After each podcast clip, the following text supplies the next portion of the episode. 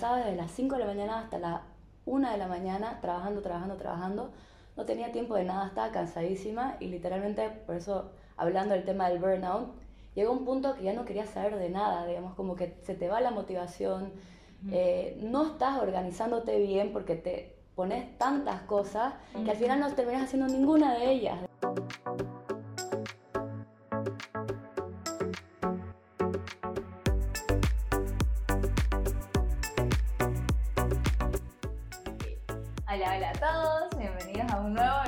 De Mujer CEO y en esta ocasión tengo una invitada de honor. Yo les dije que segunda, la segunda temporada íbamos a estar con invitadas de lujo y esta no es la excepción. Quiero presentarles a Kai o Kaira, ¿no? pero aquí le vamos a llamar Kai de cariño. Ella es una mujer en tecnología, programadora y que actualmente tiene una startup que se llama Quads, que justamente vamos a conocer un poquito más de ello. De hecho, por eso el tema viene de la metodología de Quads sobre producción y cómo evitar el tema del el burnout. Mi querida Kai, bienvenida, qué felicidad Gracias por tenerme aquí. No, a vos de verdad por el tiempo, por abrirnos la puerta de tu depa y poder conversar sobre este tema que me parece súper importante. Pero a ver, antes de pasar a materia, quiero que nos cuentes un poco más, porque obviamente el apellido sale en el, en el título del podcast, ¿no? ¿Cómo se pronuncia tu apellido? Pero bueno, que todo lo siento mucho por eso. Tanta anécdota. Mi apellido se pronuncia eh, Chernievich. Cernievich.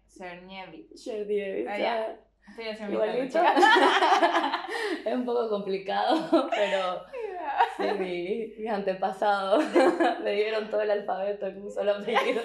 Literal, es como que que, yo, yo por eso caí. Y lo otro, no sé, como que... claro, es, es terraza. Entonces, Terraza, como que claro. todo el mix de culturas ahí mismo. Porque ¿de dónde es tu apellido? Es polaco. Es polaco. Tu Mi papá es de Polonia. Mi abuelito era polaco Ah, y vino ya. acá en la guerra del Chaco. Wow, Sí. qué historia. Esa creo que es historia para otro podcast. Pero que... Bien, entonces vamos a conocer hoy a Kaira. Yo quiero un poco... eh, yo ya teníamos ganas de hacer este episodio. Logramos juntarnos hoy. Pero quiero un poco que las chicas y las personas que nos están escuchando, porque hay... Te cuento que tenemos audiencia en 10 países, ¿ya? Y en mujeres es alrededor de un 82%, o sea, tenemos ahí un casi 20% de hombres. Entonces, todas las personas que están escuchando y están viendo esto, quiero que te conozcan un poquito más. Claro. Dale. exacto. ¿Cómo, contanos cómo comenzaste en este mundo de la tecnología, de la programación? Que mal que mal, por ejemplo, yo conozco a más hombres programadores que a mujeres.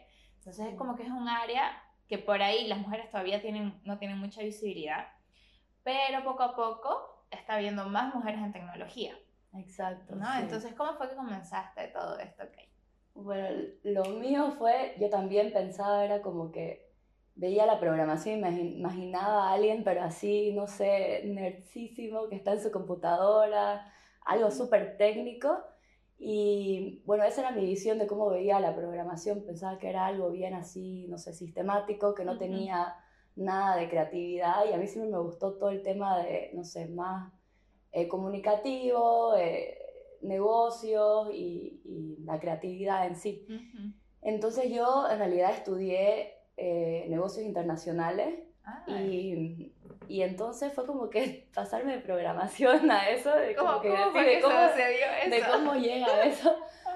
Pero trabajaba en una empresa que hacía e-commerce, entonces me metí mucho en el mundo de estrategias digitales eh, para expandir mercados, pero digitalmente.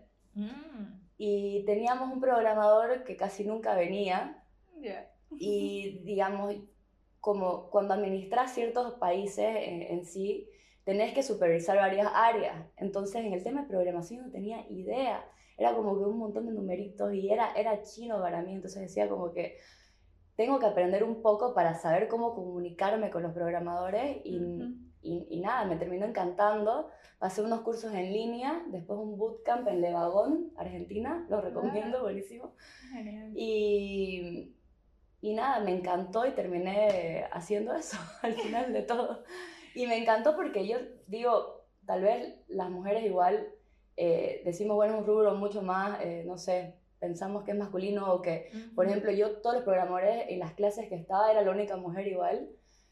Pero siento que es algo muy creativo porque uno puede, eh, especialmente si está en el área de frontend como yo, pueden como que crear, eh, no sé, su página como quieran, es más eh, los detallitos visuales, estrategias de, no sé, si uno hace clic en un lugar, cómo se ve visualmente, etcétera, etcétera. Me encanta. Y, y nada. O sea, puedes ir materializando tu idea, ¿no? Exactamente, crear tu propio negocio. Especialmente, por ejemplo, yo les decía a muchas mujeres, si sos madre, puedes trabajar desde casa, tener flexibilidad.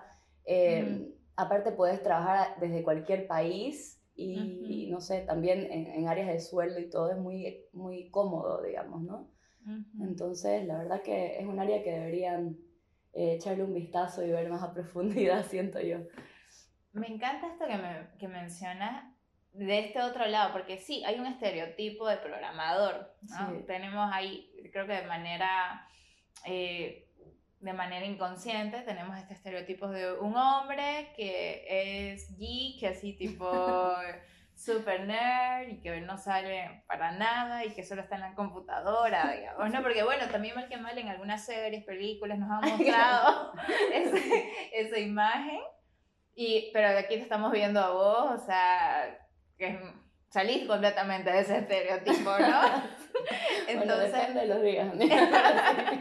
me encanta que justamente también por eso yo quería tenerte aquí de, de invitada honor porque de alguna manera estás como creando, no solo eh, con Quads, ¿no? que es una, una apuesta, salida, o sea, es disruptiva, ¿no? porque Quads, ahorita ya les vamos a contar un poco más mm. en, qué, en qué consta Quads, pero no solo de que es algo disruptivo, es algo novedoso, porque usualmente estamos acostumbradas a, a una a una estructura rígida, ¿no? Y ahí yo solo llego y, relleno, sino que en Quads puedes crear tu mundo.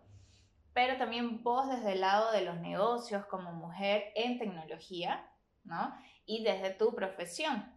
Que me encanta como que estás a tu manera imponiendo o comenzando y apoyando incluso todo este nuevo movimiento que está viendo en general, donde las mujeres estamos haciendo negocios a nuestra manera.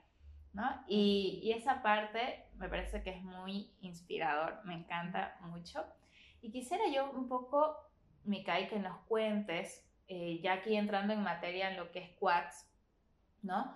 ¿Cómo es que llega a pasar esto, de donde Kai entra, o sea, de estudiar negocios internacionales, cómo Kai entra a este mundo de los de la programación y de crear este nuevo, esta nueva forma, ¿no? Claro, bueno, fue, a ver, hace ya unos tres años, más o menos. Yo soy loca por la productividad y, y, hacer mil cosas al mismo tiempo, como te contaba.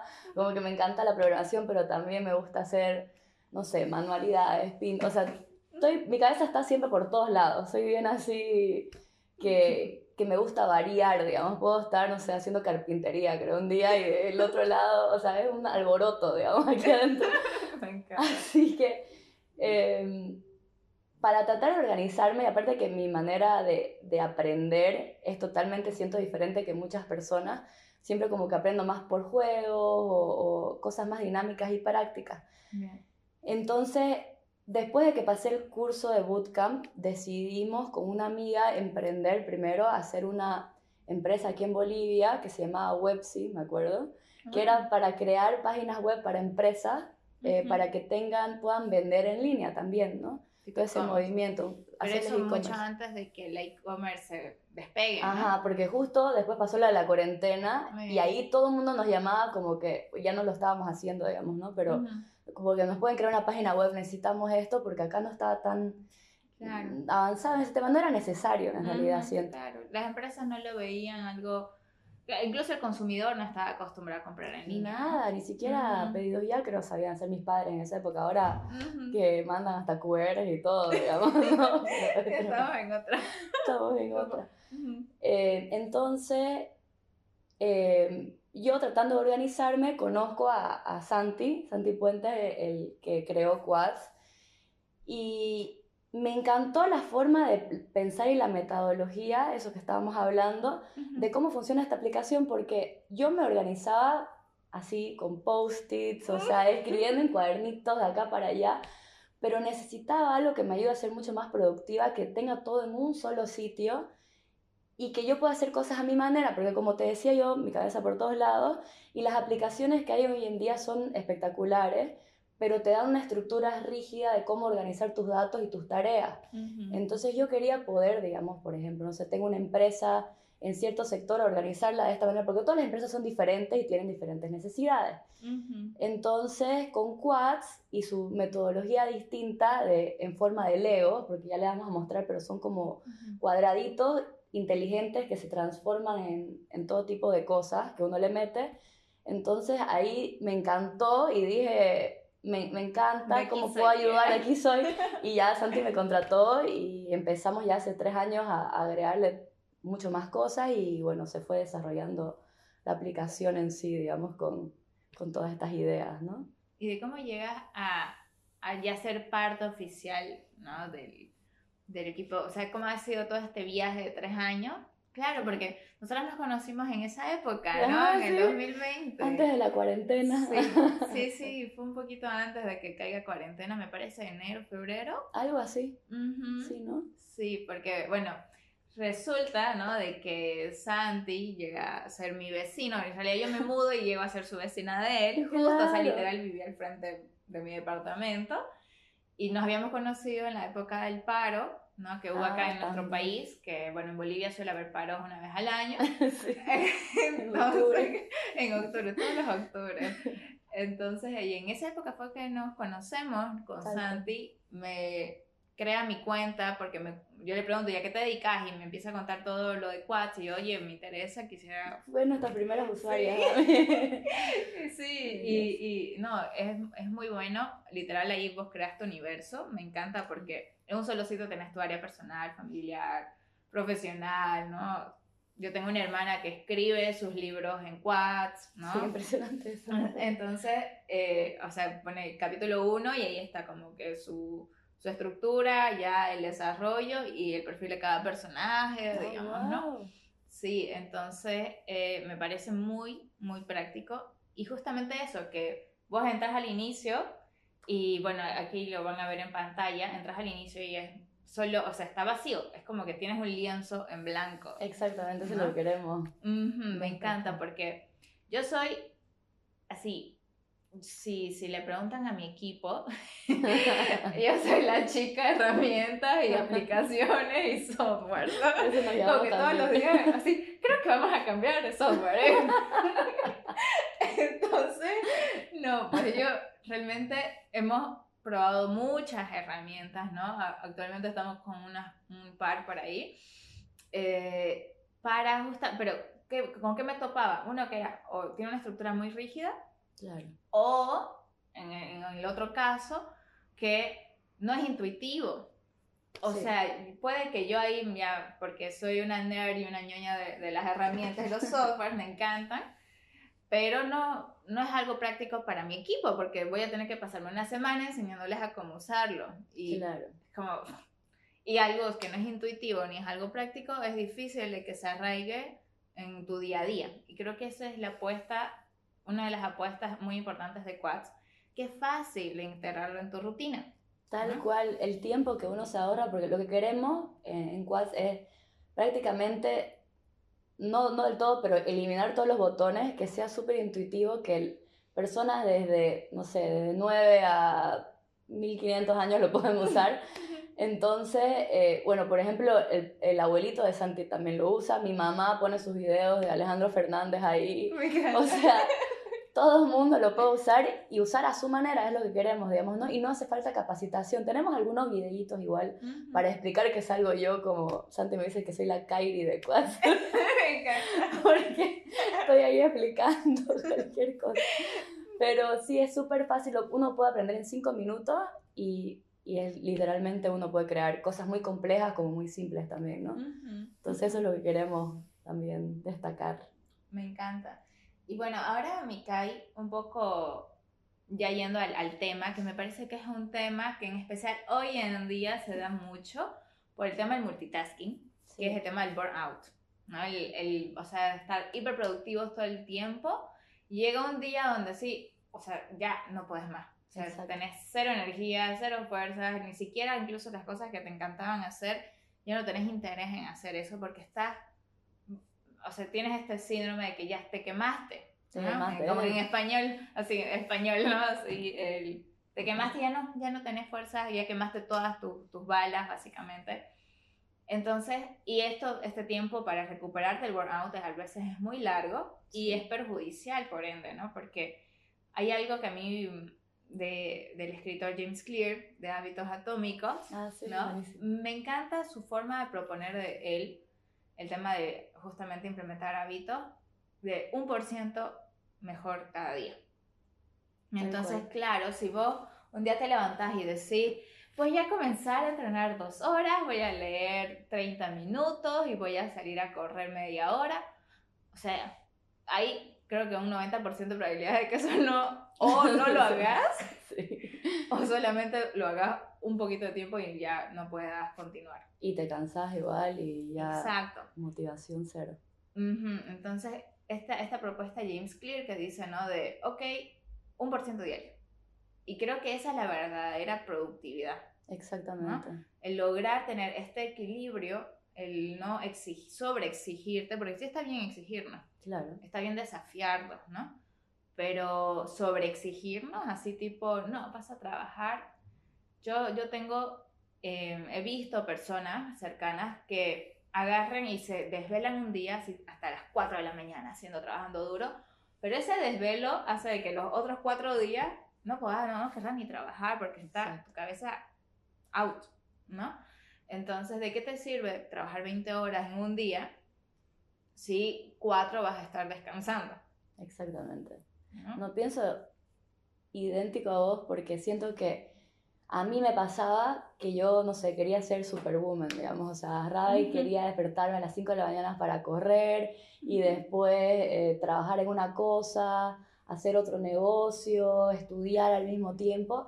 Y me pasaba desde las 5 de la mañana hasta las 1 de la mañana trabajando, trabajando, trabajando. No tenía tiempo de nada, estaba cansadísima y literalmente, por eso, hablando del tema del burnout, llegó un punto que ya no quería saber de nada, digamos, como que se te va la motivación, eh, no estás organizándote bien porque te pones tantas cosas que al final no terminas haciendo ninguna de ellas, digamos, ¿no?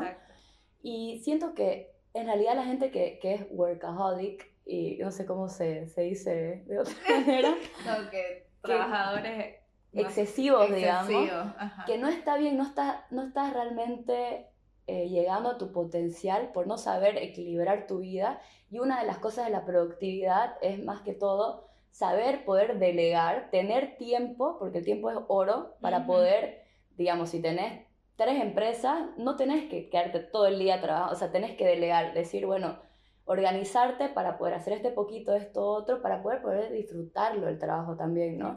Y disfrutar de tus amigos, de tu familia, poder tener una vida equilibrada, porque si no, primero que todo, no vas a poder terminar llegando a tus metas porque estás muy cansado para hacerlas y te desaprovechas todo lo demás que, que tenés, o sea, en, tu vida, ¿no? Entonces, me parece muy importante tener algo donde, por eso también es la metodología de Quads, tener algo donde puedas poner tu cabeza mm.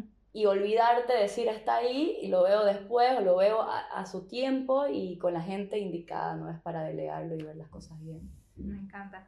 Sí, sabes que justo ahorita en lo personal, creo que he llegado, no he llegado todavía al burnout, pero sí siento de que si le, si le sigo metiendo con este ritmo, no me doy más de cuatro días más. no, porque justo ayer eh, me pasó de que todo el día estuve en mi cama, Kai. Todo el día estuve durmiendo, durmiendo, durmiendo, durmiendo así sin poder, ni siquiera, apenas y fui, la llevé a mi gata al veterinario, pero después no podía ni, ni lavar mi ropa, o sea, ni ponerla en la lavadora, ¿me entiendes? A ese nivel no, no tenés, agotamiento. agotamiento es horrible. Un nivel de agotamiento que, que, da impotencia, porque usualmente de ser alguien muy activa, a mí me encantaba los domingos salir a caminar, escuchar mi podcast, ordenar, poner esto y no sé qué, y llegó ayer, no podía ni, no quería ni moverme de mi cama. Entonces, eh, justo esta, este tema, este podcast, yo siento que este episodio va, más para mí que no sé, que creo que lo estamos haciendo. Pero yo digo, ya, o sea, me di cuenta que he estado desde que me levanto hasta que me duermo, pensando en los proyectos, en los proyectos, en los proyectos, en las empresas que hay, ¿no? Y obviamente que está bien tener como que tus tasks ordenados, pero sí siento que algo muy importante tampoco es olvidar de tu vida personal. Sí. O sea, el desconectar, no todo es trabajo, no todo son negocios, no todo... A veces me encanta esta, esta frase que dice, a veces ser productivo es no hacer nada. Sí, totalmente. Entonces, bueno, ahora ya quiero que nos cuentes un poco más de la metodología, que también quiero saber, ¿no? De cómo, cómo podemos hacer para organizar esto que mencionas, ¿no? De vaciar nuestra mente. Me encanta esta parte de lo que dijiste, vaciar nuestra cabeza, porque hay veces que incluso ni siquiera podemos dormir tranquilos pensando en, pucha, en lo que tengo que hacer mañana. Ay, sí. ¿no? E incluso mientras estamos viviendo lo que tenemos que hacer mañana, estamos pensando en lo que va a venir después y al final ni siquiera terminamos disfrutando. Y justo estaba escuchando un podcast hoy en la mañana, no sé, yo dije, voy a ir entrando en materia, tanana. Claro. Estaba escuchando un podcast que me gusta mucho que es A Todo Sí. Ya no sé si lo ubicas, de, de una mexicana que se llama Stephanie Rodríguez. Y ella eh, justo hablaba de cómo Mm, cómo volver a conectar contigo, algo así era el tema, ¿no?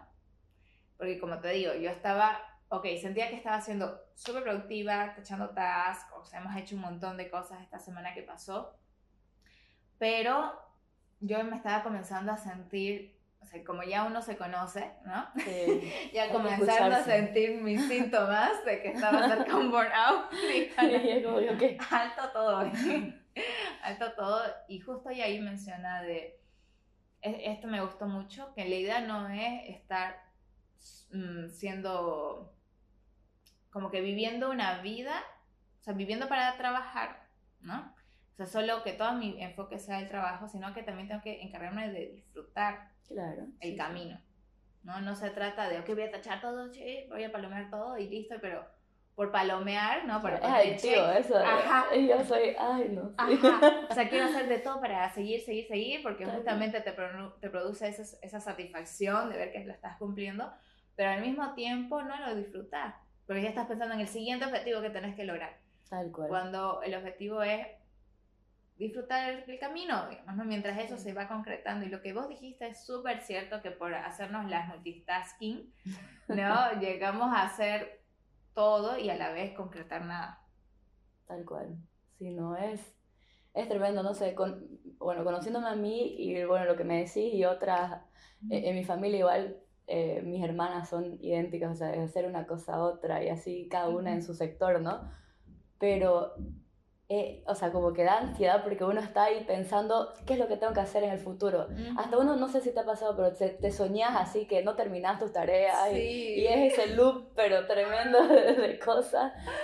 No, y, y, es realmente yo creo que todo en la vida es un balance y uno tiene que saber eh, como que decirse, bueno, lo que, lo que yo hago, digamos, como que ponerme tareas diarias, no tanto como mensuales ni, ni por año, es más como del día a día para saber que bueno, ok, esto es lo que me propuse y voy viendo más o menos, porque si estoy proyectando al futuro, es como que te, te, viene eso de, de, sentir que nunca se acaba y uno lo disfruta más porque ya hiciste tu tarea, las vas tiqueando y es como que sentiste que completaste algo y estás siendo productiva, pero no como que no te alcanza el día, ¿no? Exacto.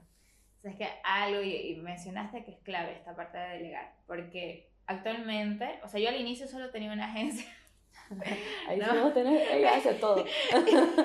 y ahora, o sea, hay dos unidades de negocios que ya cada una funcionan y operan, ¿no? Que es la Mujer CEO, que bueno, estamos aquí en el podcast, que es un, el podcast, bueno, es el espacio de, no, no es un espacio lucrativo, digamos, ¿no? Sino que es el espacio de conexión en realidad, de conexión, de creación de comunidad y bueno, me encanta a mí charlar y más aún conocer mujeres increíbles, ¿no? Pero y está el otro lado que es iHuman, que es la consultora de recursos humanos y, y, equipos. Entonces, están estas tres unidades, cada unidad es como que tiene diariamente sus tareas que tienen que seguir porque diariamente tienen que funcionar. Y o así detectando, haciendo un, un análisis de qué cosas hice esta semana que pasó que me están produciendo este síndrome del, del burnout, que estoy comenzando a sentirlo, ¿no? Y una de esas fue haberme puesto muchos tasks por unidad de negocio.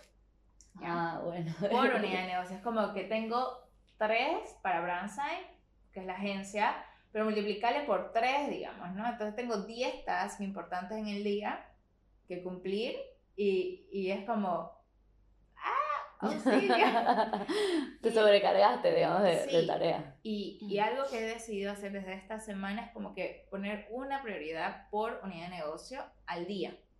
No ponte en Bransen, ¿qué es lo que voy a hacer hoy? Como en la agencia, ¿qué es lo que voy a hacer hoy que va a ayudar y beneficiar al futuro y que tiene mayor importancia que el resto? ¿No? Entonces pongamos que hoy lo que voy a hacer es armar un plan de negocio para entrar al mercado europeo, qué sé yo. Ok, entonces me enfoco solo en eso y el resto, o sea, si, si surge alguna, como que algún fuego algo así, o sea, hay un equipo, ¿no? Y entonces, ok chicas, yo estoy enfocada en esto porque esto nos va a catapultar a ir a un mercado nuevo y es un efecto positivo para todos en el equipo, ¿no? Entonces, mientras tanto, eso lo voy delegando. Y, y, lo mismo para, para Mujer CEO, para iHuman, es como que creo que es importante detectar cuál es esa una tarea que si cumple en el día marca la diferencia y mantener ese enfoque. ¿no? Porque por ahí esa tarea me toma tres horas, cinco horas. Entonces ya tenés un, todo un día laboral. Y otro, otro punto que igual estuve yo trabajando hasta las 11, 12 de la noche. ¿No? Porque estaba con la cabeza tan despierta por la adrenalina de estar cumpliendo los tasks y no sé qué. Entonces, durmiéndome tipo 12, 1 de la mañana, trabajando, o sea, desde que me despertaba hasta que me dormía. Tremendo. Entonces, creo que es importante el también respetar nuestros horarios en nuestra vida personal, ¿no? O sea, el respetar si hemos dicho que vamos a ir a entrenar, que el ejercicio físico creo que es súper importante. Sí. El dormir bien yo no sé, ¿sabías de que las mujeres necesitamos dormir más que los hombres? Justo lo leí. Y yo ahora entiendo todo, digamos, porque literalmente estoy dormidolísima y necesito eso para ser productiva, así que... Sí, y más aún, o sea, en los días donde no estamos con periodo, nuestro ideal son 8 horas, sí, pero 8 horas. Y cuando estamos con nuestro periodo, necesitamos llegar a dormir hasta 10. 10 horas, imagínate, casi la mitad del día durmiendo. Pero estoy productísima. Pero es parte de cuidar nuestro bienestar. Claro, y tu cuerpo te lo pide y hay que escucharlo también, ¿no? Uno sabe, te va diciendo cuándo parar y cuándo necesitas sí, Sí, exacto. Entonces, Mikai, me gustaría que nos des mm, cinco consejos así para justamente tener esta vida productiva en armonía y en equilibrio. Okay. Lo que yo aconsejaría, eh, aconsejaría de mi lado en realidad, a mí me ayudó bastante, obviamente con Quad, sigamos usando la aplicación, tener todos los días como mi lista, que es como exactamente como vos dijiste, ponerme prioridades, saber priorizar en realidad, ¿no? Y también eh, ponerme objetivos diarios, pero que sepa que yo los voy a cumplir. Y uno va midiendo, igual va viendo, digamos, prueba una semana, va poniendo sus desafíos del día y va viendo si es menos o más, pero siempre tener un poco de tiempo libre para poder por lo menos hacer ejercicio. A mí me parece lo más importante, me cambió la vida. Yo antes era súper atlética, podría decir, hacía atletismo mm. y, y yo antes, o sea, dejé de hacerlo por estudiar y por meterme a trabajar y por todo este tema, y me faltaba un montón eso, como que me da vida, siento, y te da más adrenalina, más, más energía durante el día, te sentís bien. Entonces sí metería el ejercicio por, como parte de, tu vida, eh, eso de las tareas, y creo que lo más importante es saber delegar y saber no decir yo voy a hacer todo, porque yo era de las que quería desde, no sé, bueno, con, un startup siento que tenés que hacer de todo, que volverte todóloga, digamos, ¿no? Aprendí con Santi, digamos, a hacer UI, UX, eh, que programadora, que diseño gráfico, eh, no sé, hasta en la feria participamos. O sea, todo nos metimos y saber eh, como que ir separando las tareas y no decir yo voy a hacer todo, porque sé hacerlo, o sea, quiero hacerlo, no ser tan perfeccionista tal vez también. Y bueno, tener un equipo con los que uno se lleve bien y poder ir dando las cosas para que uno pueda tener también el día libre un poco y poder respirar, poder estar con la familia, etcétera, ¿no? Siento que es lo más importante, delegar ejercicio y saber priorizar las tareas. Y tener, obviamente, una herramienta donde poder vaciar tu cerebro, que era lo que, lo que hablábamos, eh, donde puedas, no sé, tener todas tus cosas en un solo lugar, para no estar cambiando de un lado para otro, o sea, organizarte y saber organizarte, porque creo que es un tema que decimos, ay, bueno, soy organizada, me organizo bien. Es súper difícil Mm. ser productiva y saber dónde eh, poner tus cosas en un solo lugar y, y, delegar, como te decía, también saber coordinar y hablar con la gente y poder motivarse entre sí también, ¿no? Hay dos preguntas que dijiste que me gustaría que nos cuentes un poquito más, que creo que son importantes. La primera es, ¿cómo, ¿qué consejos nos das para organizarnos bien? Para organizarse bien, eh, bueno, primero que todo usar quads. para que puedan organizarse bien. Yo siento que, claro, el orden... Way, quads es gratuito, ¿no? Es gratuito. Eh, sí, eso cabe destacar que lo queremos hacer gratuito porque siento que, como decía uno, tiene que vaciar su cabeza y en muchos lugares no te dan mucho almacenamiento ni, ni lugares donde poner tus cosas. En cambio, en Quads, digamos, como es un espacio libre, como me gustó como dijiste que puedes vaciar tu, tu mente y, y, es un lienzo en blanco, eh, uno vacía sus cosas ahí y ya no tenés que pensar otra vez en eso, uno ya vuelve a su quad y ves toda tu información, puedes hacerlo, no sé si conocen la Pinterest, pero es como que uno va poniendo las ideas que le gusta, que no le gusta y puedes coordinar con muchas personas a la vez. Entonces, teniendo ahí tus tareas, digamos, en vivo y en directo, digamos, remotamente podés coordinar con la gente, ir moviendo tus quads de un lado para otro y ir poniendo las cosas más importantes por cada día con el método Kanban, no sé si lo han escuchado, pero uno va poniendo sus tareas del día, lo que hay que hacer, lo que hay que hacer en el futuro, pero ya uno va viendo quién movió qué cosa, tiqueando lo que ya se hizo y lo que no se hizo, y eso me parece muy importante para poder ir eh, viendo qué es lo que hizo cada uno y lo que hay que ir haciendo, ¿no? Y las tareas, etcétera, o sea, fotos, videos, etcétera. Sabes que yo igual, esto que mencionabas de que tuviste que buscar tu manera, tu método para aprender, ¿no? Porque siempre fuiste así bien didáctica. En mi caso, yo igual me distraía, o sea, si, el profesor solo me estaba hablando, yo ya me iba a la luna 10 veces, ¿no? Entonces, solo yo con escuchar o ver no es suficiente. Exacto. Mi, mi, cabeza es como que va a mí. Y algo que a mí me ayudaba siempre fue el tema de escribir, pero ni siquiera escribiendo normal, porque bueno, yo tengo un tema con las manos que no puedo escribir tanto manualmente. ¿Ah, sí? Sí, hace muchos años por un tema de estrés me dio una enfermedad autoinmune que me desencadenó en una artritis temprana, ¿no? Entonces mis manos, yo escribo mucho y ya llega a dolerme. En cambio, por eso en la computadora para mí es mucho más fácil trabajar porque solo mover los dedos, ¿no? En cambio, estar escribiendo, lo hago solo en las noches antes de dormir en mi diario de gratitud y, escribo mi diario yo todas las noches. Entonces, pero últimamente, ¿no? sí, pero eh, como que estar escribiendo, organizando cosas de informe, no. Para mí era una tortura en la universidad estar escribiendo cosas manuales. Entonces, justo por este tema, yo no hago tanto apunte de texto. soy yo muy visual. Entonces, yo hacía dibujos o esquemas ¿no? de lo que escuchaba. Entonces, yo ya iba armándolo en formas de formatos de dibujos, si era alguna, creaba alguna metáfora, ¿no? Era esta manera de aprender. Y justo eh, algo que me gusta de Quads, porque yo tengo, o sea, tengo varias, varias tengo el cronograma, tipo mi calendario, donde tengo mis calendarios de los proyectos que quiero cumplir por mes, digamos, ¿no? Y hay un formato que estaba pensando, digo, ya, se los voy a compartir. lo vamos a estar acá ahorita, donde justamente está, lo he dividido. Tengo, ponte, hoy, o sea, un, está el título de la columna que dice Today, Y de ahí están las columnas, tanto de Brandsign Academia, Mujer CEO Academia, perdón, Agencia Academia, la consultora, y aparte mi vida personal, Dami. Entonces tengo cuatro columnas donde todas estas ideas que tienes en tu cabeza, lo que vos decís, ¿no? De esto, todo esto que esto está rondando en mi mente, que no me deja tranquila, agarro y lo desgloso, como por ejemplo en Brandsign, eh, entrar al mercado europeo, eh, crear este nuevo servicio, eh, cambiar, no sé, pues crear un portafolio en Behance, no sé, ¿no? Entonces todas esas ideas, ta, ta, ta, y por cada una, o sea, lo escribo, lo vacío, como que para que no se me vayan esas ideas, lo dejo ahí escrito. Y, y ya después, en la, en la columna Today, lo tengo dividido en tres.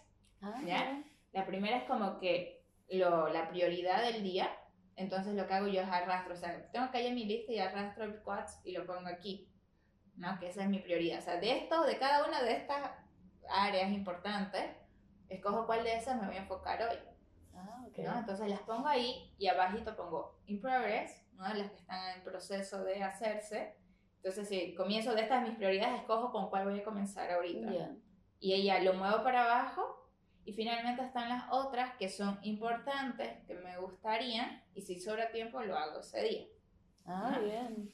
Entonces, así es como lo visualmente siento que me, me da paz y me ordena. Y justo hemos usado, yo he tratado de usar eh, Asana, Trello, todas estas herramientas, incluso Bitrix, ¿no? Para uso personal y siento como que le faltaba esa parte donde yo pueda no tener reglas, donde yo ponga mis reglas, Exacto. ¿no? Y creo que eso, cada uno tiene una forma pues de organizarse diferente, una forma de, de, un estilo de vida también distinto, ¿no? Por ejemplo, en mi caso, yo no soy madre todavía, entonces en mis tasks no voy a tener nada de mis hijos, no tengo hijos, pero puede que una mamá ahí ponga como que qué cosas con cada hijo, porque yo claro. mi madre se fue de viaje hace un par de, dos semanas creo, se fueron de viaje por una semana entera, Argentina, y, y me dejan de madre, ¿ya? Entonces cada una de mis hermanas, que se vuelven mis hijas en esos días, tenía pues sus actividades, ¿no? Una que quería llevarlo al colegio, la otra sus clases de no sé qué, la otra recogerlas de no sé dónde. Entonces, hasta, o sea, no solo organizar tu vida, sino que ver de hacer ese match con la vida de cada uno, ¿no? Entonces creo que es una, una herramienta y justo por eso es el tema de hoy, ¿no? Del podcast de la metodología Quads, que es como organizar con tus reglas tu mundo. Exactamente, me gusta cómo le decís tu mundo porque es literalmente, literal mis, mis quads se llaman Kai's World, el mundo de Kai, porque tengo de todo ahí. Pero eh, eso me, nos, nos gusta mucho porque en realidad sí, obviamente ahora nos estamos enfocando en startups y, y, hay muchas empresas que lo usan para organizarse, pero cualquier tipo de persona puede usarlo para organizarse a su manera. Porque como te decía yo, especialmente de niña, era, pero así, yo paraba en mi mundo, digamos, ¿no? Entonces, para aprender y todo era con juegos. Me acuerdo en mi casa, para aprenderme las tablas y multiplicar, mi madre ponía cartelitos por todos lados, íbamos jugando por para que me aprenda, digamos, las cosas. O me ponía canciones para que cantemos y aprenda las tablas de multiplicar. Pero todo, mi enseñanza es más como que yo aprendo visualmente y tengo que ver las cosas para poder, para que se me quede, ¿no? Porque si me contás, no sé, veo tu teoría y leo y todo, es como que necesito, como vos decías, anotarlo y resumirlo a mi manera para que tenga sentido.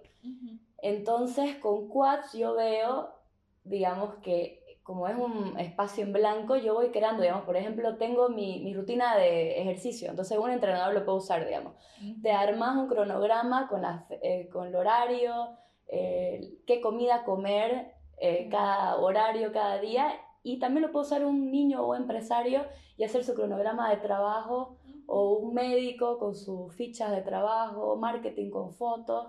O sea, es tan amplio lo que se puede hacer, pero todo tan simple con la metodología de Quads, que es simplemente un, un cuadradito, por eso se llama Quads por cuadrilátero, que se transforman en lo que vos querrás. Entonces, con eso, o sea, obviamente tenemos nuestro nicho ahorita, pero en realidad sirve para todo el mundo y para que vos seas creativo y puedas expresarte de esa manera libremente, para crear tus propios espacios de trabajo, digamos, o espacios personales o lo que vos querrás prácticamente. Sí, sí, no, a, mí, a mí me encanta, ¿no? Y, y es increíble cómo cuando alguien tiene un lienzo en blanco, cada uno lo hace a su manera. Y como te decía, o sea, mi hermana lo usa de una forma, mi otra amiga lo usa de otra forma, ¿no? Es hermoso ver cómo yo siempre eso le pregunto, por favor, mostrar qué hiciste. Porque es un mundo, literalmente es como ver el cerebro de una persona, porque es como que ves cómo piensa y cómo se organiza, porque no es todo blanco y negro, siento yo, es como que todo el mundo, siento que eh, también eh, en varios lugares educativos es como que te dicen, te muestran una forma de aprender y siento que somos seres totalmente diferentes cada uno del otro. Entonces es bonito ver cómo piensa y cómo se organizó y qué hizo, porque voy aprendiendo de ellos, de, ah, mira cómo lo hizo, eh, cómo se organiza. Y, y todas las empresas son totalmente diferentes, digamos, ¿no? Entonces, como decís, vos podés hacer tu espacio personal de una manera y tu empresa estructurada de, no sé. Claro. Yo tengo ahí, por ejemplo, los procesos. Exacto. ¿no? Porque es como el departamento operativo hace clic y acá proceso de onboarding de cada cliente, haces clic y ahí está cada paso y en cada paso está la descripción y así. Y hasta cada cliente es distinto, ¿no? O sea, puedes ponerle algo a uno y a otra cosa a otro. Entonces, no había esa herramienta en el mercado antes de que te ponía, digamos, tenías que encajar acá. En cambio, nosotros nos encajamos a vos, digamos, ¿no? Eso es lo que queríamos lograr más o menos y seguimos intentando. para perfeccionando. perfeccionándolo de a poquito. Me encanta. Ahora, que hay un poco, eh, creo, que, creo que esta parte de la productividad está, está muy clara ya de poner prioridades, respetar tus tiempos, respetar tu vida personal, porque creo que el valorar y respetarnos a nosotros como seres integrales. O sea, yo no soy solo mi trabajo, no soy solo mis éxitos y mis fracasos laborales, digamos que para mí el fracaso es un es un maestro más. Sí. ¿no? Es como que, ok, no es por aquí, es por allá. Tienes que fracasar para lograr algo, porque si no fracasas, siento que te estás perdiendo de algo todavía aprendizaje. Para mí, de hecho, un fracaso para mí es un logro, porque estoy aprendiendo algo que le voy a poder enseñar a otra persona en el futuro. También, claro. ¿no? Entonces, cada fracaso, que en realidad es, es, una, es un escalón más para llegar a convertirse en esa persona que está en proceso de convertirse. y si no te equivocas, siento que no estás logrando cosas, porque parte de cualquier aprendizaje y llegar a algo es equivocarte mil veces, para, porque si no te estás equivocando, yo siento que algo hay mal siempre. Necesitas como que siempre pasar por algo, superar cosas para lograr, o sea, creo que no me arrepiento de, nada, ni de ni un errorcito, ni nada, porque como que todos mis errores y cosas me han hecho llegar hasta donde llegué aparte hasta programar, digamos, fue por, me acuerdo, eh, ah, bueno, contándote de ese tema, el programador, cuando estábamos allá en la empresa, se había equivocado en una coma.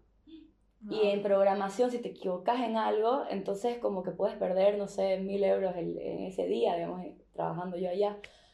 Entonces yo era como que no, no puede ser, necesito aprender, o sea, de ese error dije, tengo que aprender todas las áreas de un negocio para poder saber delegar y, y todos estos temas. Entonces como que, bueno, uno, uno va aprendiendo de cada cosa y va, va valorando tu empresa también y todo mucho más, siento. Me encanta que hayas tocado ese tema porque ahí venía mi pregunta. quisiera, quisiera que nos cuentes ¿Cuál ha sido ese tu fracaso favorito que has tenido? o si quieres pongamos el top 3, sí. El top 3. Fracaso, siento que, no sé, a ver, fracasos de... El tema de, uno de mis fracasos pudo haber sido el tema de no saber delegar y tratar de hacer todo yo, que fue como aprendí a organizarme mejor. Eh, una época que, no sé, se me metió en la cabeza hacer todo. Yo quería, no sé, ser artista, ser programadora, ser, o sea, artista de... Quería vender, o sea, mis cuadros, quería aprender a, hacer manualidades, dibujar gráficamente, eh, programar. Y yo lo quería, decía yo tengo que hacer todo, lo, lo voy a lograr, digamos, voy a ser una súper empresaria, voy a estar viajando todo el tiempo. Yo me imaginé, fuera una película, ¿no? Y me metí tantas cosas que hacer que, que no supe hacer todo bien y dejé de lado muchas cosas que eran súper importantes, digamos, como que cosas muy pequeñas como que, no sé, comer con mi familia, todas esas cosas que ahora yo digo, o sea, es lo más importante que yo debería, obviamente amo mi trabajo y debería, debería uno estar feliz haciendo lo que hace, pero como decís, hay que hacer una cosa a la vez para poder ser más productivo. Entonces esa es una de las cosas que creo que fue mi error, sobreponerme cosas en el día para hacer. Otra cosa siento que en el top, en el top 3, a ver, de que pude haber hecho, pensando, porque son varias cosas. Uno no es perfecta literalmente, pero por eso aprende. Pero, em, ¿qué podría haber sido? A ver. Esta parte de delegar creo que es el desafío. Creo que viene con yo, viene a la mano con un par de miedos, ¿no? Como el por ahí no lo sé también como lo hago yo, por ahí no no sé, llega a ver, hay tantas historias, ¿no? De, de, personas en las que uno confía y luego hay una traición de por medio, ¿no? Por ahí esta persona me traiciona. Confiar, ¿no? Saber confiar. Sí, eso pensando en lo que decís, claro, poder confiar en otras personas también, que tiene todo que ver con el tema de leer, y confiar en uno mismo. También siento que yo antes ahora charlo y todo, pero yo era una persona muy tímida, ¿puedes creer? Eso le digo a mi papá. Siempre como que, ay papi, soy tímida. Me dice, vos sos temida ahora. pero, pero yo era muy tímida y siento que me faltaba esa confianza, especialmente en, el, en, el, en los ámbitos donde he trabajado.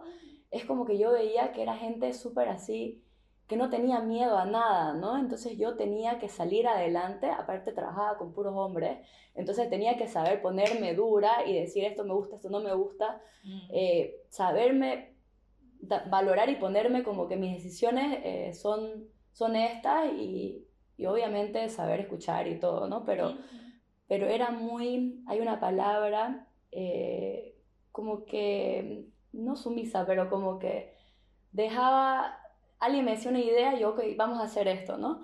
Pero también saber lanzarme a cosas, como decir sí a todo.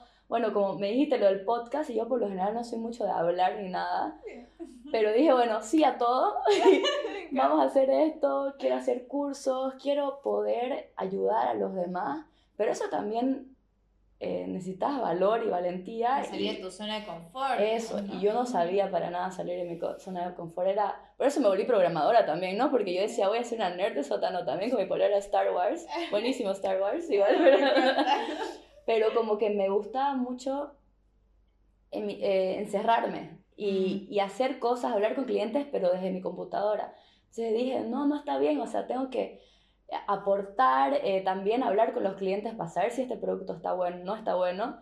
Y entonces agarré y, hace ya unos meses dije sí a todo y, y voy a empezar a ser más sociable y, todo el tema y me ayuda mucho a mí misma, ¿no? Como a, a como comprenderme y entenderme mejor y, y, recibir, digamos, feedback y saber aplicarlo. Tenés que estar con las personas comunicándote, ¿no? Entonces creo que eso es lo, las lecciones más importantes que he tenido últimamente. Me encanta. Esta parte, de, el salir de tu zona de confort incluye, en realidad implica con descubrir una nueva versión tuya haciendo eso. Creo que eso es lo más emocionante, que obviamente da miedo, porque es nuevo, ¿no? No es algo que nunca has estado haciendo.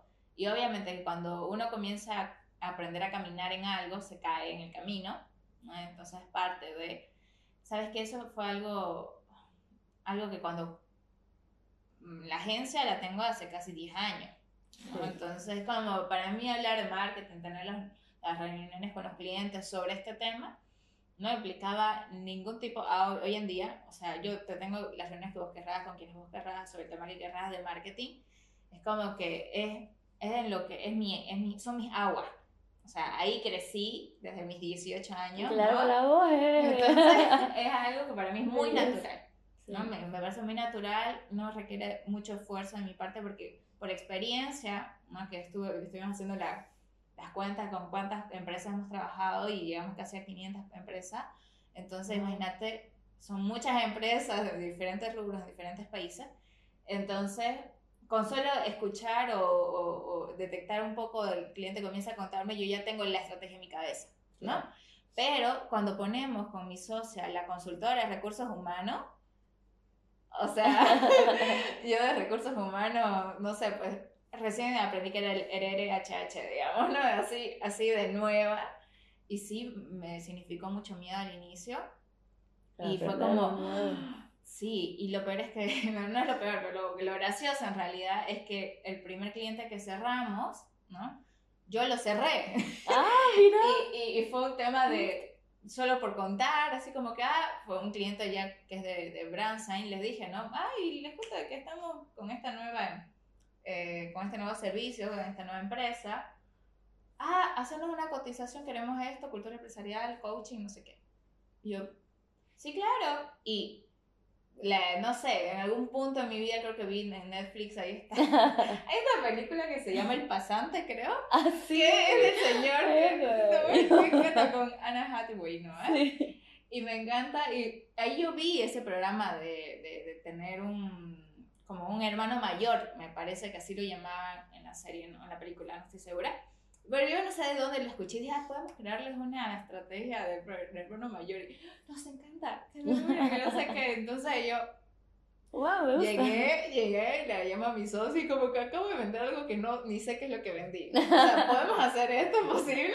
Entonces, ¿puedo? O vendí. ya, ya está vendido, pero vamos a tener que hallar la forma Inventémonos algo, por lo menos. Bueno, si el cliente está escuchando esto, ella sí sabe yo. Oye, ella me dijo, me, me explicó que se llama un programa semillero, ¿no? Entonces sí, ya, ya existía y todo, y si es posible, y la metodología, no se preocupen. Ay, pero buenísima idea eso también, ¿no? Sí, pero es como, a mí me aterraba, me aterraba la idea de no solo hacer marketing, ¿no? Pero yo, yo dije, ok, estamos llegando a, una, un punto donde ya el mercado creció tanto, ha evolucionado tanto, que todos los clientes ya saben, saben cómo poner anuncios en Facebook. Exactamente. Sería todo.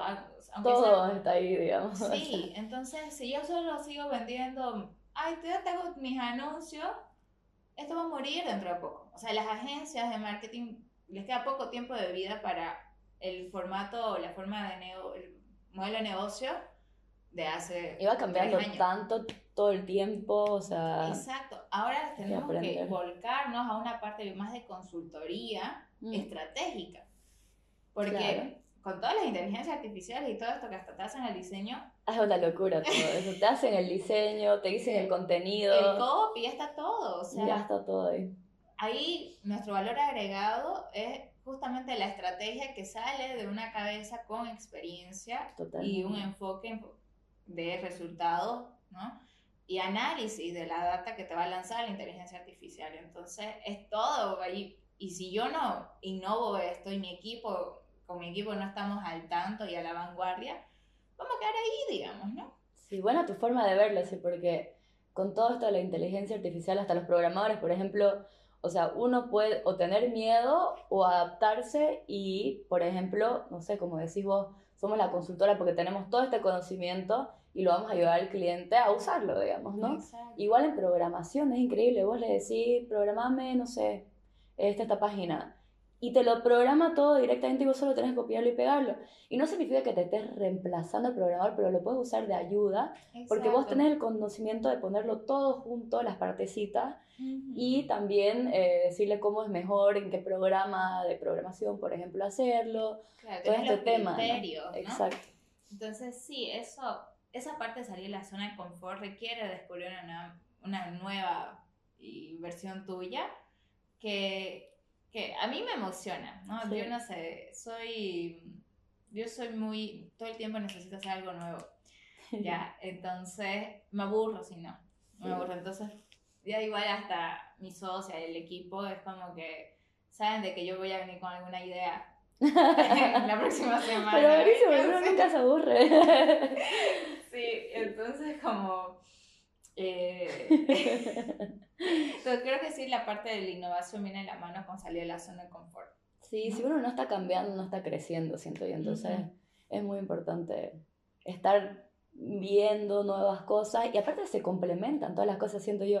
Porque, por ejemplo, yo estudié negocios internacionales y estoy haciendo programación, pero también diseño, digamos, pero siento que todo junto es como necesitamos una visión global un poco para poder crear productos buenos, ¿no? O sea, Exacto. por ejemplo, Santi hacía videojuegos, el, el creador de Quads. Entonces, uno para hacer videojuegos necesita saber psicología, sonido, todo este tema, entonces tenés una idea de más o menos cómo funciona un cliente. y, y, verlo de diferentes perspectivas y puedes vender obviamente a varios mercados y todo porque conoces todo este tipo de cosas, ¿no? Entonces se vuelve uno ya más, tiene un 360 más o menos de cómo funciona el mercado, etc. Y esto que mencionas de, hay muchos que estudiamos algo y terminamos haciendo otra cosa, sí. ¿no? Y en alguna ocasión yo escuché como que, pucha, perdí el tiempo porque terminé dedicándome a algo que nada que ver. Y en realidad no, sino que te da herramientas para justamente tener puntos de vista diferentes a los otros miles de profesionales en el área que hay. Sí. Porque, por ejemplo, en mi carrera, que en esa época solo habían dos universidades, ahora creo que todas las universidades la tienen menos la estatal. En esa época, así como si yo fuera viejísima, o sea, porque la carrera de marketing tendrá que unos, cuanto a lo mucho, 15 años. Sí, es relativamente. Es relativamente nueva, porque mi promoción éramos como en la cuarta promoción, creo. Ah, sí. Tercera promoción, sí. Entonces, no, no, eso no es mucho tiempo de vida. ¿No? Porque incluso, eh, bueno, Kotler empezó con el marketing hace tiempo, pero que haya llegado aquí y se haya considerado como una carrera, como una disciplina aparte, ha tomado su tiempo, ¿no? Claro. Y entonces, en esa época no habíamos tanto, incluso me acuerdo que cuando yo le dije a mi mamá voy a estudiar marketing, porque claro, hasta dos días antes de decidir estudiar marketing, yo iba a estudiar ingeniería electrónica Ah, wow. Y yo era así, voy a ser ingeniera. Y mi madre, uy, ingeniera la familia, mi hija, no sé qué. Claro, uno, wow. y porque trabaja en la misma empresa que mi padre, y que me veía ingeniera, ¿no? Y, y, me encantaban los números. Yo siempre, yo era profesora. Ay, más bien. Sí. Ay, yo pésima Sí. Y ahora programando. no, yo daba clases de matemáticas, física y química en el colegio. Cuando salí, en la universidad igual trabajaba en un instituto y aparte tenía mis alumnos privados, ¿no? Entonces, mis alumnos eran de ingeniería, o sea, yo sabía hasta cálculo 2, ¿me entendés? Mira vos. Entonces yo era una calculadora andante y literal, porque en el colegio donde yo salí nos hicieron dar unos exámenes de beca donde por ocho meses estuvimos mañana, tarde, noche, incluyendo sábado, con clases intensivas de números, donde eran prohibida la calculadora.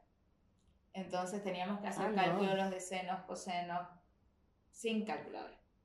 Me muero. Entonces llegó un punto donde de verdad, o sea, era automático. Ahí yo, me, ahí yo descubrí que realmente el cerebro es un músculo que si lo entrenas para ciertas cosas, no tiene límite. no tiene límite. Entonces, si vos te entrenás para ser creativo todos los días, va a llegar un punto donde vas a ser creativo sin límite. Entonces, creo que es cuestión de enfoque, el, el cerebro puede adaptarse como sea y entonces yo, mi madre era como que súper feliz, mi hija va a ser ingeniera, pero mi padre viene y me dice que él es ingeniero electrónico y se dedica a la parte petrolera. Me dice, vos podés hacer más. Y yo, ¿cómo que más? O sea, me dice, es que si vos estudias esto, vas a tener que ser empleada toda tu vida como yo.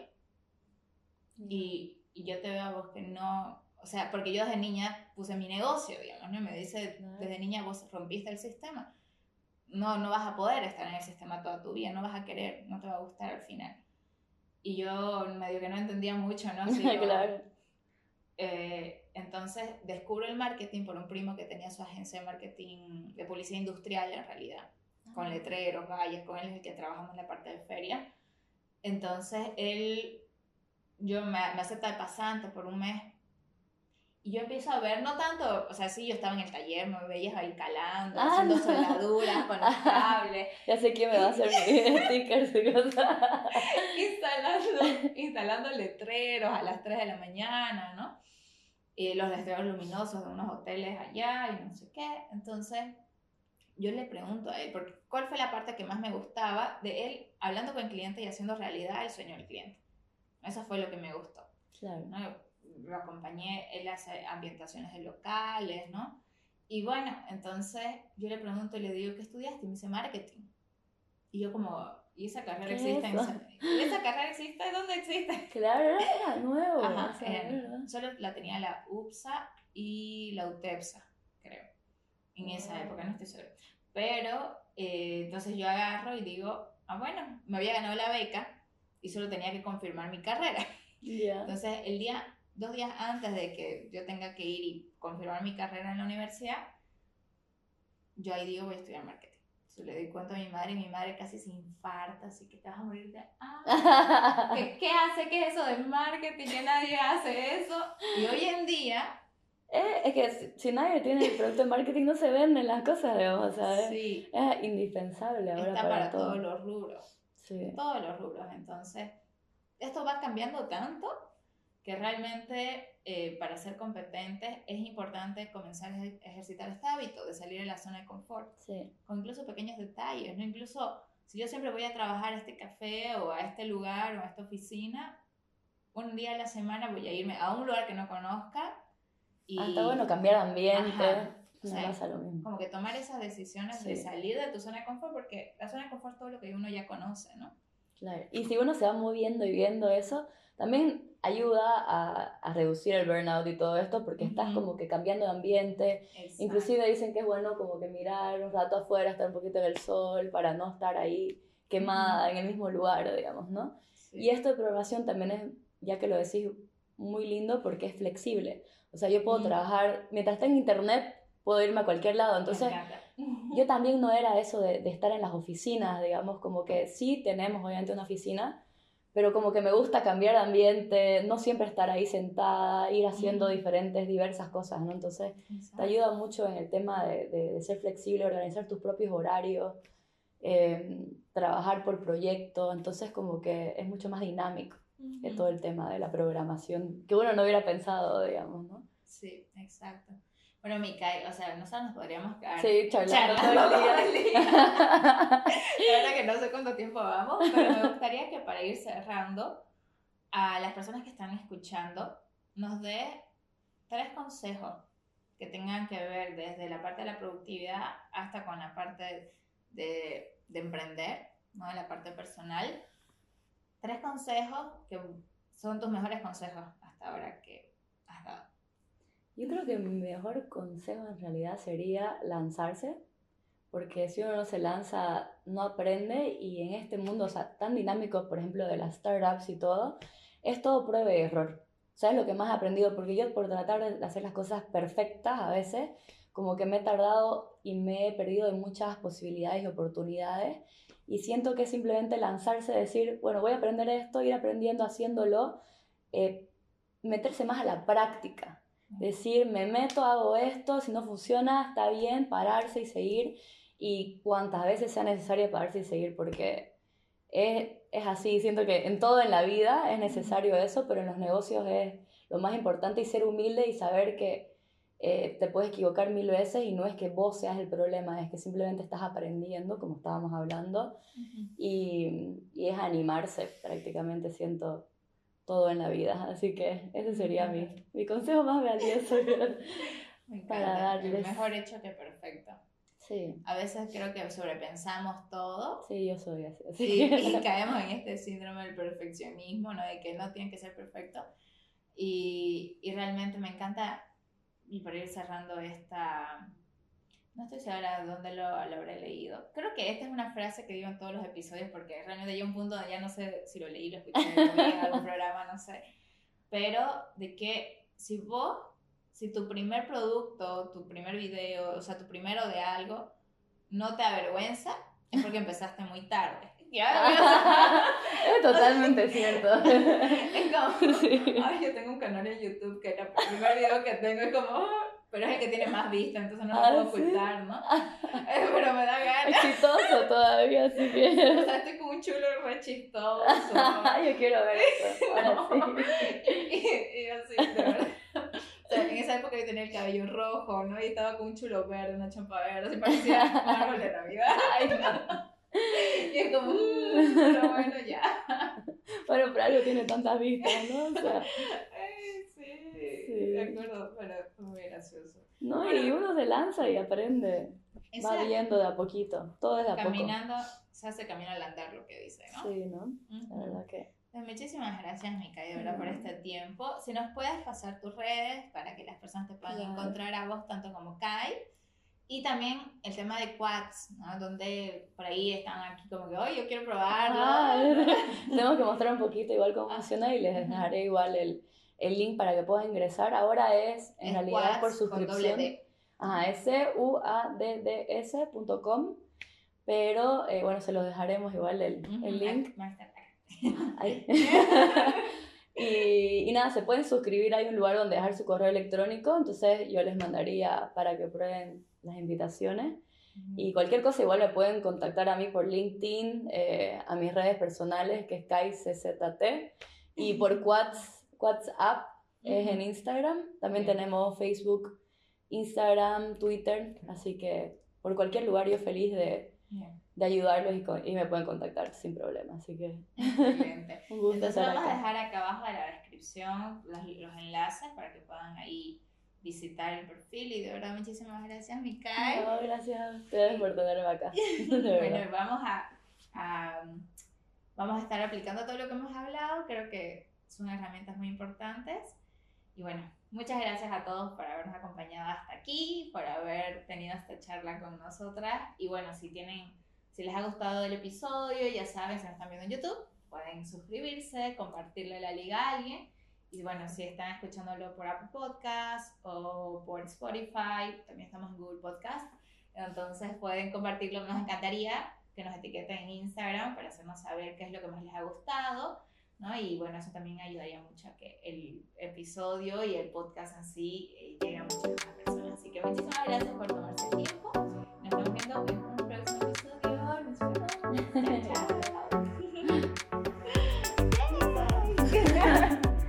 chao, chao.